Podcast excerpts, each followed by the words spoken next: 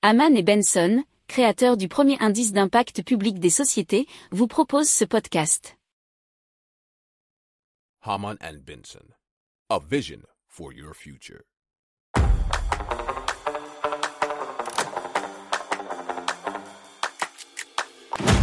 Économie, tech et innovation, hydrogène, énergie. Le journal des stratèges. Présenté par Boris Kahl.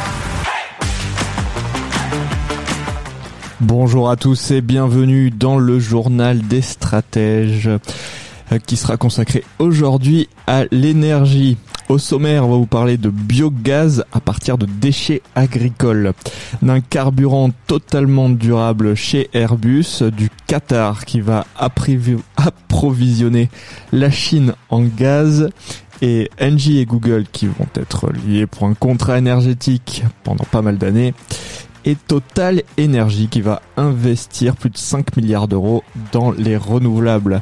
Vous écoutez le journal des stratèges numéro 313 et ça commence tout de suite.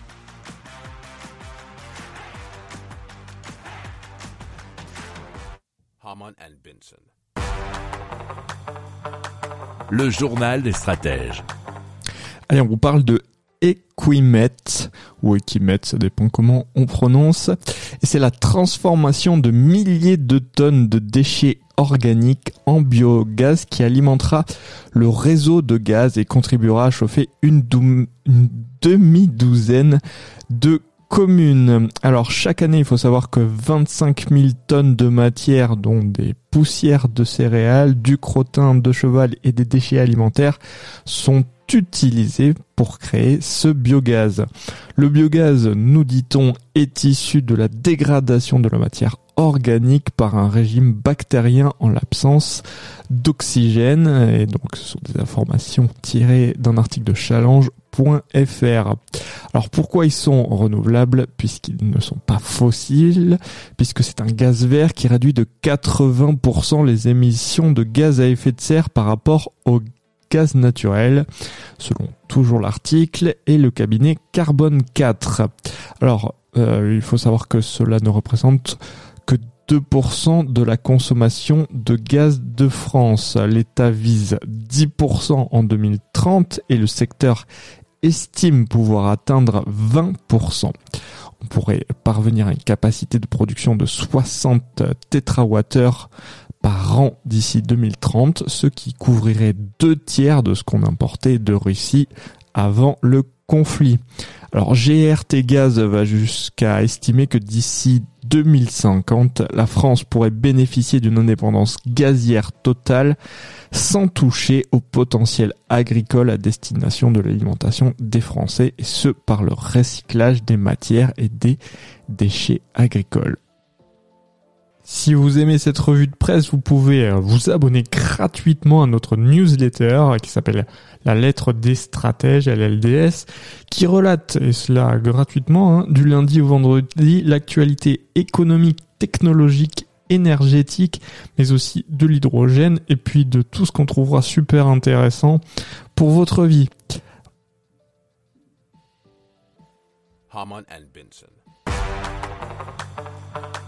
Le journal des stratèges. Et on part dans les airs avec Airbus qui a annoncé avoir réalisé un premier vol avec un avion militaire britannique A330 MRTT entièrement propulsé par du carburant durable, euh, nous dit leséchos.fr. C'est un RAF Voyager, un appareil de la variante militaire de l'Airbus A330 utilisé par l'armée de l'air britannique, a effectué un vol d'essai en Angleterre propulsé par deux moteurs fonctionnant à 100% avec du carburant durable ou SAF pour Sustainable Aviation Fuel en anglais, bien sûr, le carburant utilisé pour ce vol, réalisé en coopération avec notamment le fabricant de moteurs Rolls-Royce, a été fourni par RBP, la division aéronautique du groupe pétrolier BP.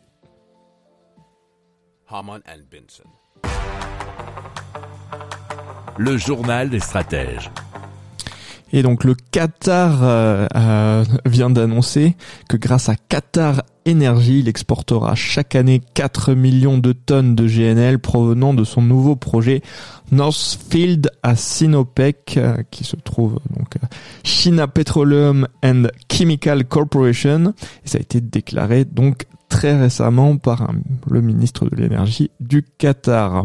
C'était une information reprise par westfrance.fr et donc il s'agit de l'accord euh, de la plus longue durée dans l'histoire de l'industrie du GNL. Northfield est au centre de la stratégie du Qatar d'accroissement de sa production de GNL de plus de 60% pour atteindre 126 millions de tonnes par an d'ici 2027. L'Asie, la Chine, Japon et Corée du Sud en tête constituent le principal marché pour le gaz du Qatar.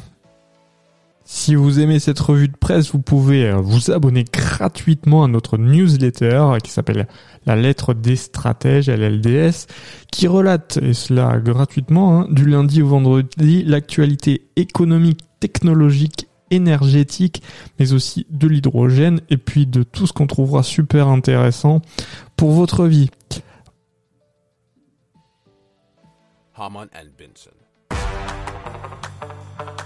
Le journal des stratèges. Donc on vous parle de NJ et Google qui se sont eh bien liés. Alors euh, Google, donc c'est la filiale de d'Alphabet, ont annoncé avoir signé un contrat d'achat d'électricité corporate PPA de 100 euh, MW d'une durée de 12 ans dans le cadre du développement de l'éolien offshore du projet Moray West au large de l'Écosse, nous annonce les échos.fr. Engie fournira à Google plus de 5 TWh d'énergie verte provenant du projet Moray West, donc un parc éolien offshore euh, de près de 900 MW dans la mise en service est prévue dès 2025. Moray West fait partie du portefeuille en développement d'Ocean Wise.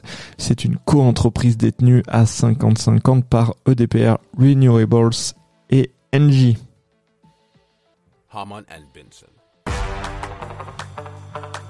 Le journal des stratèges.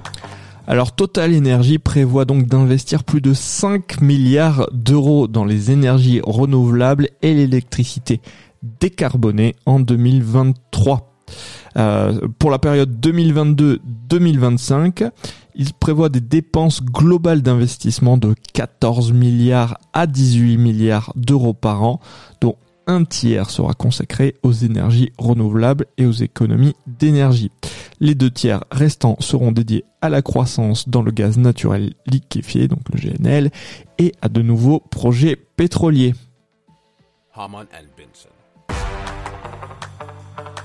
Le journal des stratèges.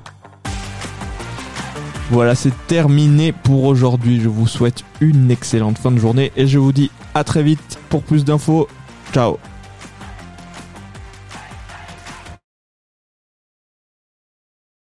Pour approfondir ces sujets, abonnez-vous à la newsletter de Haman et Benson et écoutez nos autres podcasts que vous retrouverez dans les notes de l'émission ou sur notre site internet.